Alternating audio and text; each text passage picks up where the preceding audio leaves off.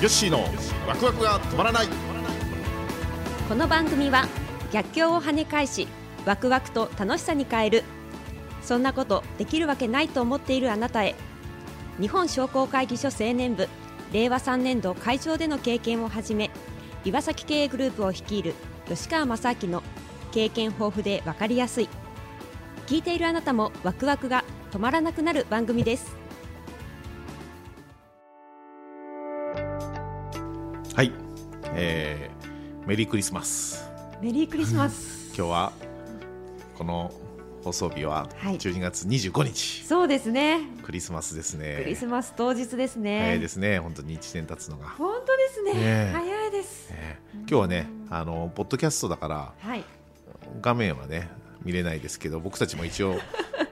それなりの格好してねそ今う日やなっんてでますすよよねそうなんですよそれなりの格好してますね気分はクリスマスとええいうことでもう竹内さん似合いますねやっぱりあ。ーありがとうございます、ね僕ちょっと頭入らないんですけど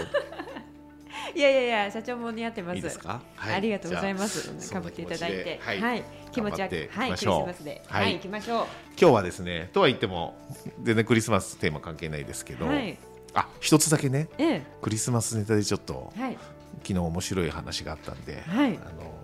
話するとうちの息子がねえあのディズニーランド好きなんですよえはいでディズニーランドは年にやっぱ1回か2回は行ってるの行かきまなすはいえええで今年もねクリスマスに行きたいって言ってるんだけどディズニーランドってクリスマスまでの期間ってこうクリスマス一色の感じじゃないですえかはいいいだでかすらよねあのうちの息子はね昨日ね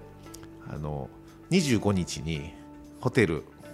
そのディズニーランドが見えるはい中が見えるホテルに泊まっえてえ夜中にその一斉に片付けをして 通常モードに戻るはいその片付けをしてるところをはい徹夜で見てたいってそれ今まで聞いたことなひどい い発想でした、ねえすごいよねはいすごい面白いです、ねえうんほら多分すごいでしょそのでもクリスマスモードがきっとそうで通すよ常モードに戻るって確かにそうですねそれをだって一晩一日でやらなきゃいけないですもんね翌日にはそうですよね、考えてみたらものすごい作業でう、んそうだどかうらやそってやっのてバるんだタろバうとタとねうんうんうん突貫工事のごとくやってるであろう、はいはいその様子をええ見たいから25日泊まりたいって、面白い言ってましたよええ本当にねええええ いまあやそれもねうんなかなか子どもの発想っていいですよいねいですねうんうんうんうんはいまあ、そんな話が昨日ありました、はいクリスマスデータということでね。はい、ということで今日は、はいあのー我が家の新築っていうテーマではいちょっとお話ししたいんですけど、はい我が家ってことは社長はいですねご自身のよしよしのうちねよしのはい、はいお家ですねそうなんですよ、はい実はあのー11月にねえ完成してもう住んでるんですよ。はいそうええだからね別にその自慢をするわけじゃないんですけど、ええ はいはい、あの我が家の新築がね、えええー家を新たに建てて、うんまあ、どう変わったかみたいなね、はいまあ、そんな話をちょっとしたいなと思うんですけどはいもともと僕はあの50歳ではい家を建てるって決めてたんですよ決めてらっしゃったんですね決めてたんですそうああ人生をね逆算で考えた時に、うんうんはいまあ人の一生がまあどんなの100歳長くて100、まあ、80平均年齢でいうと80代だとすると、はいその時に住んでるうち、はいつの住みかというかね、そこって考えた時にあの30代で立つと築5年50年のうちになっちゃうじゃないですか、そうですねねはいそれじゃあもう一回みたいな話になるのはかなとかね、いえその辺がまあその年になってみないと分かんなか分かんないこともあるんだけどでも50歳ぐらいで立てれば、はいちょうど、ね、30え年ええでえ80歳はいでちょうどいいかなみたいなねああなんかそんな風に思ってて、うんであとあの自分が本当に住みたいうちって、あのやっぱいろんな動線とかあるじゃないですか。はいね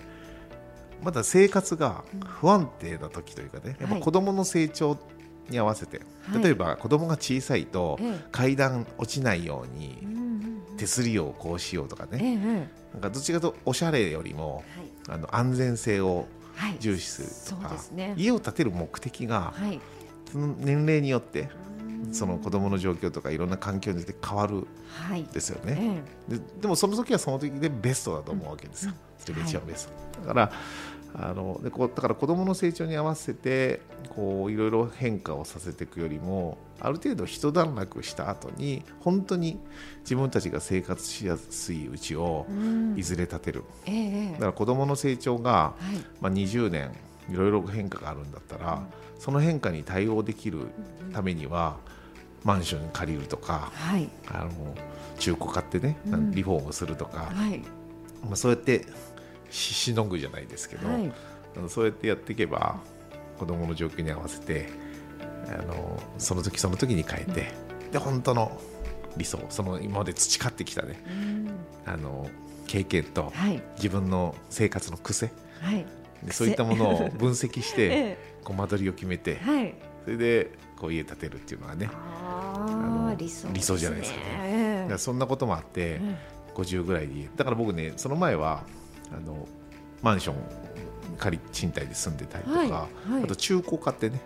あはい中古のうちにずっと住んでいてで,、はい今回その中古の買ったうちを初めて壊してええええそこに新たに建てたんですよえええええうんえそうだったんですうねんそんな感じでね、よようやくはい住めましいいたよですねあのね、僕の中で結構動線みたいなのがね、はいまあ、うちの妻もそうなんですけど、ええあの衣類がこうなんかすリビングの椅子にかかっちゃうとか、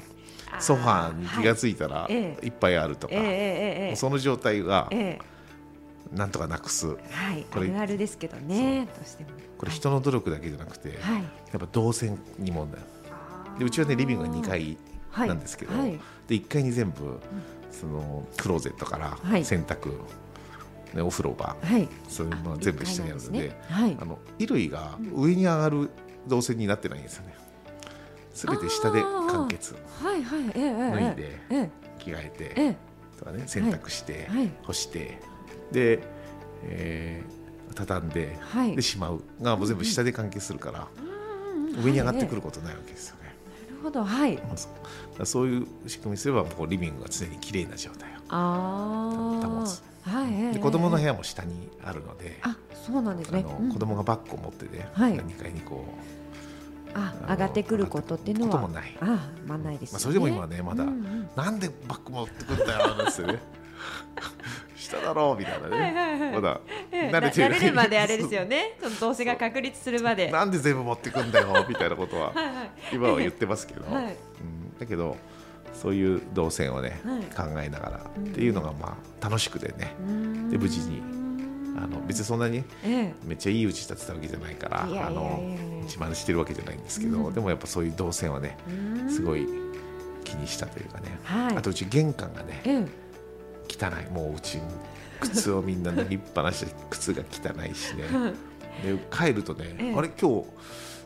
団体のお客さんが来てるのかなっていうぐ切られいますかっていううんうんそうそう謎なぐらいこうつ靴の数が多かったね、うんだから今家族の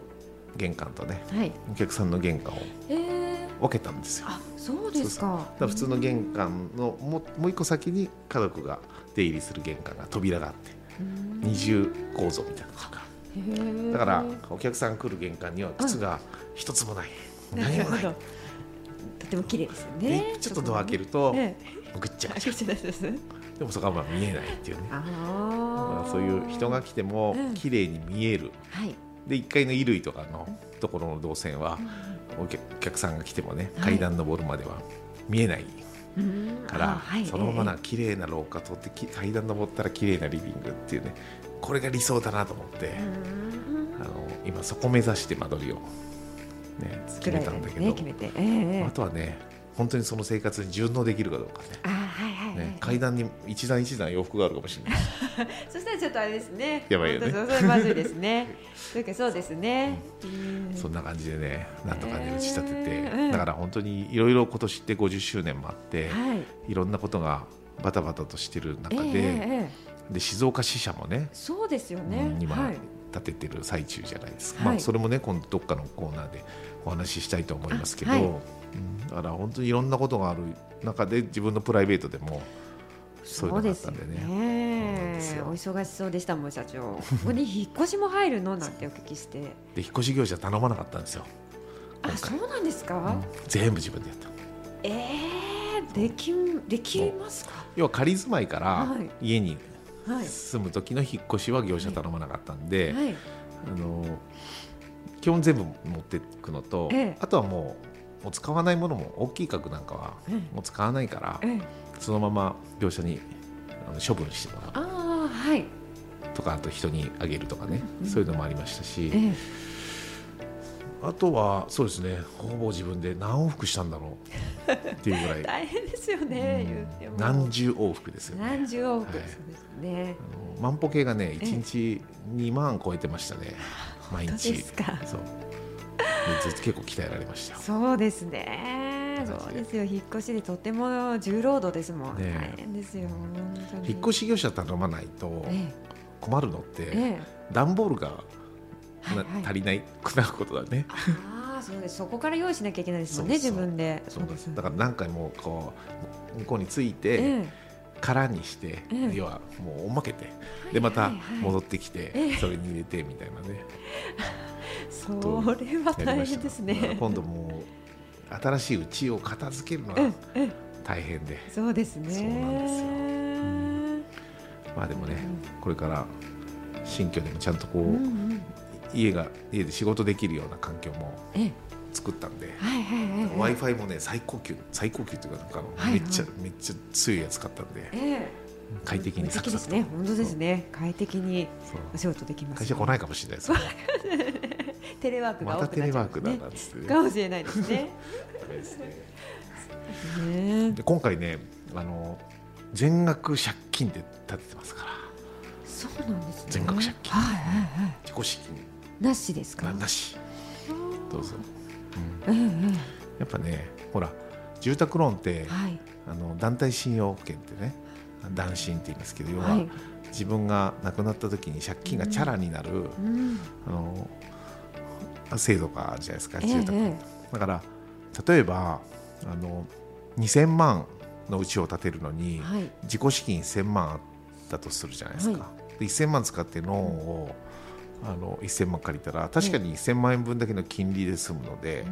安いかもしれないけど、ええその人がももしねはい。あの明日死んじゃったらうんはい。その1000万はチャラになるかもしれないけど、ええその蓄えてた1000万もうんもう使っちゃってないわけじゃないですか、はいだけど2000万全額借金だったら、はい。もし明日死んだらはい1000万の貯金残ってるじゃないですかねそうですね。だからあー家族にいかにお金を残すかええってことを考えたら、えやっぱ自分が万が一のことってやっぱ想定しないといけないかえら、ええその時に最その残る最大か金利なんてえ自分が生きてるうちにえ働けてるわけだからう、んうんうんその分頑張って働いて、はいね、全額借りた分高くなった金利は頑張って一生懸命働いては払えばいいんですよ、はい。ね、どうすることもできない時って自分が死んだ時うんでその時にうんどれだけたくさんのものを残せるかって考えたらあのもう全額借金しかないと思ってそうなんですだね。から自己資金は入れてないんですよそうですか。知恵も入れないへえ手付金も入れないっつってねそそう それぐらいいに徹底してやりましたね。ええだから僕ほら相続の仕事とかもねはい結構やってたからはい。どうなんですようんうんうんうんだからねあの残された人たちがはいどれだけこう楽にできるかとかね、はいだからそういうのもねあのすごい経験してきたんではい。考えるようになってますよねうんであとねあのちょっと話それるかもしれないけども実は僕遺言も書いてるんですよあえ社長のご自身のですか。僕が書いてるんですご自身のえそうなんです書いてるんねで。すよ、うん、もう書いてあるんですか。書いてあります、うん、死んだら妻にはいはいええ全部ええあの一応書いてあるんですよあーであのなんでかっていうと、はいあの別に今の家族子供たちでいて、はいあの妻がいて、はい別に揉める要素ないわけですよはい。ね今揉める要素考えとそうですまだね子供だしはいはいだけどあの今の法律って例えば未成年子供たち未成年だと、はい法律を行為を行う能力がないってみんなされるわけですよね未成年者は、うんうんうんそうすると、何でもそうじゃないですか契約ごとも、はい、子供って契約できないでしょそうですねだ。から親権者はい、親がええ、あの代わりにいわゆる法律用語で法定代理人うんということで、子供の代わりに親がいろいろそういう契約行為をするわけですよね、うんだけど相続の場合はあの子供の代理人にはい、親はなれないんですよ相続の、あ、はい、なんでかっていうと、ええ、利害関係者だから利害関係要はじゃないそ同じ相続人じゃないですかはい奥さんも、はい、お大体僕が死んだら妻と子供が相続になるから、はいある意味分ける対象の利害関係人になっちゃうわけですよあだから妻が奥さんが子供の代理人になっちゃうと、はい、全部自分の利益にっていうことができるじゃないですか、はい法律上の考え方ね、はい、うんだから法律ではその子供二人にはい、代理人を別に立てなさいって話なんですね。そうはいでそれ特別代理人って言うんですけど、はいそうするとそういうの誰がなるかっていうとええ弁護士がなったりねするわけですようんうんうんでで弁護士もはい一応子供にもはいその財産をもらう権利があるわけだから、はい、ゼロっていうとあまりよよろしくないとか、うんうんまあ、そういう話になったりすると、はいじゃあこの分をどう分けなきゃとかってことを考えないはいとならはないいし、何よりもうん僕がいないのうにん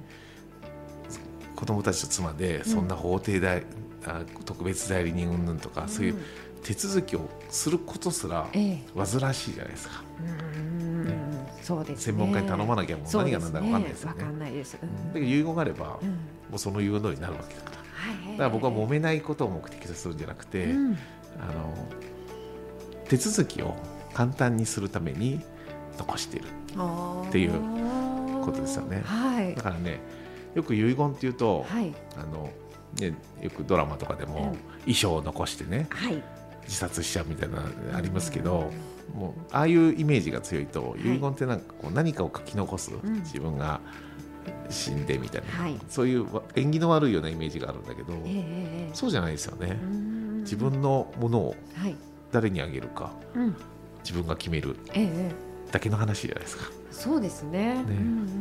んだから相続って本当にね亡くなった人のものをはい相続人でみんなで話し合うからはい人のものをねうんあの僕のものをはい竹内さんとかみんなでうんこれ誰もらおうかなって そうですよねおかしいじゃないですおか。かしい話ですよねそうそうだから本人もいないのにだから相続ってやっぱね普通の日常的な行為で考えるとんちょっと違和感のあることなんですよねうんだから自分のものは自分が決めるっええてええいえうシンプルに考えたら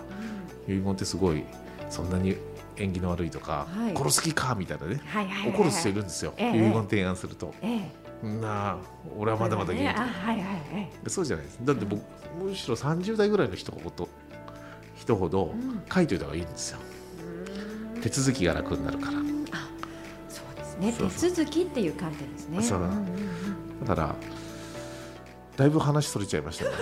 そうですよね最初は我が家の我が家の新宿新宿でしたのもんね話でしたけどね、うんうんうんでもまあそういうことも大事だっていうね、うんうんだから、まあ、家建てるというのもなかなかこう思い切った生活の中でね、うん一大イベントだけどそうですよねそううんうんだけどその取り巻くことっていうのはいろんなことがあるので、そうですねご家何で族ものこともお金のことっていうのはうね、んはいやっぱ一つのライフイベントだけでねバーッと考えるんじゃなくて、もっと人生をトータルで見つめてはい最善な方法を選んだ方がいいよっていううん話ですよね今日は。そうですねはいはといいうことで、えーお後がよろしいようで今日はこんな形で はい締めさせていただきます。はい、ありがとうございました。はい、では番組では皆様からのお便りや感想をお待ちしております。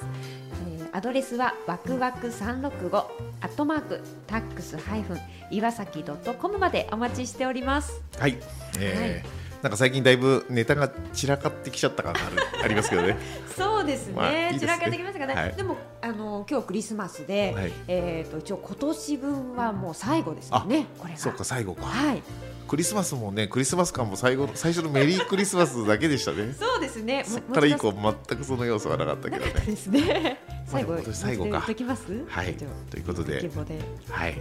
じゃあはい、皆様ええ改めましてメリークリスマス良い今年最後ということえで、えー来年良いお年をお迎えください。はい、ということで、はいえーさようなら良いお年を。お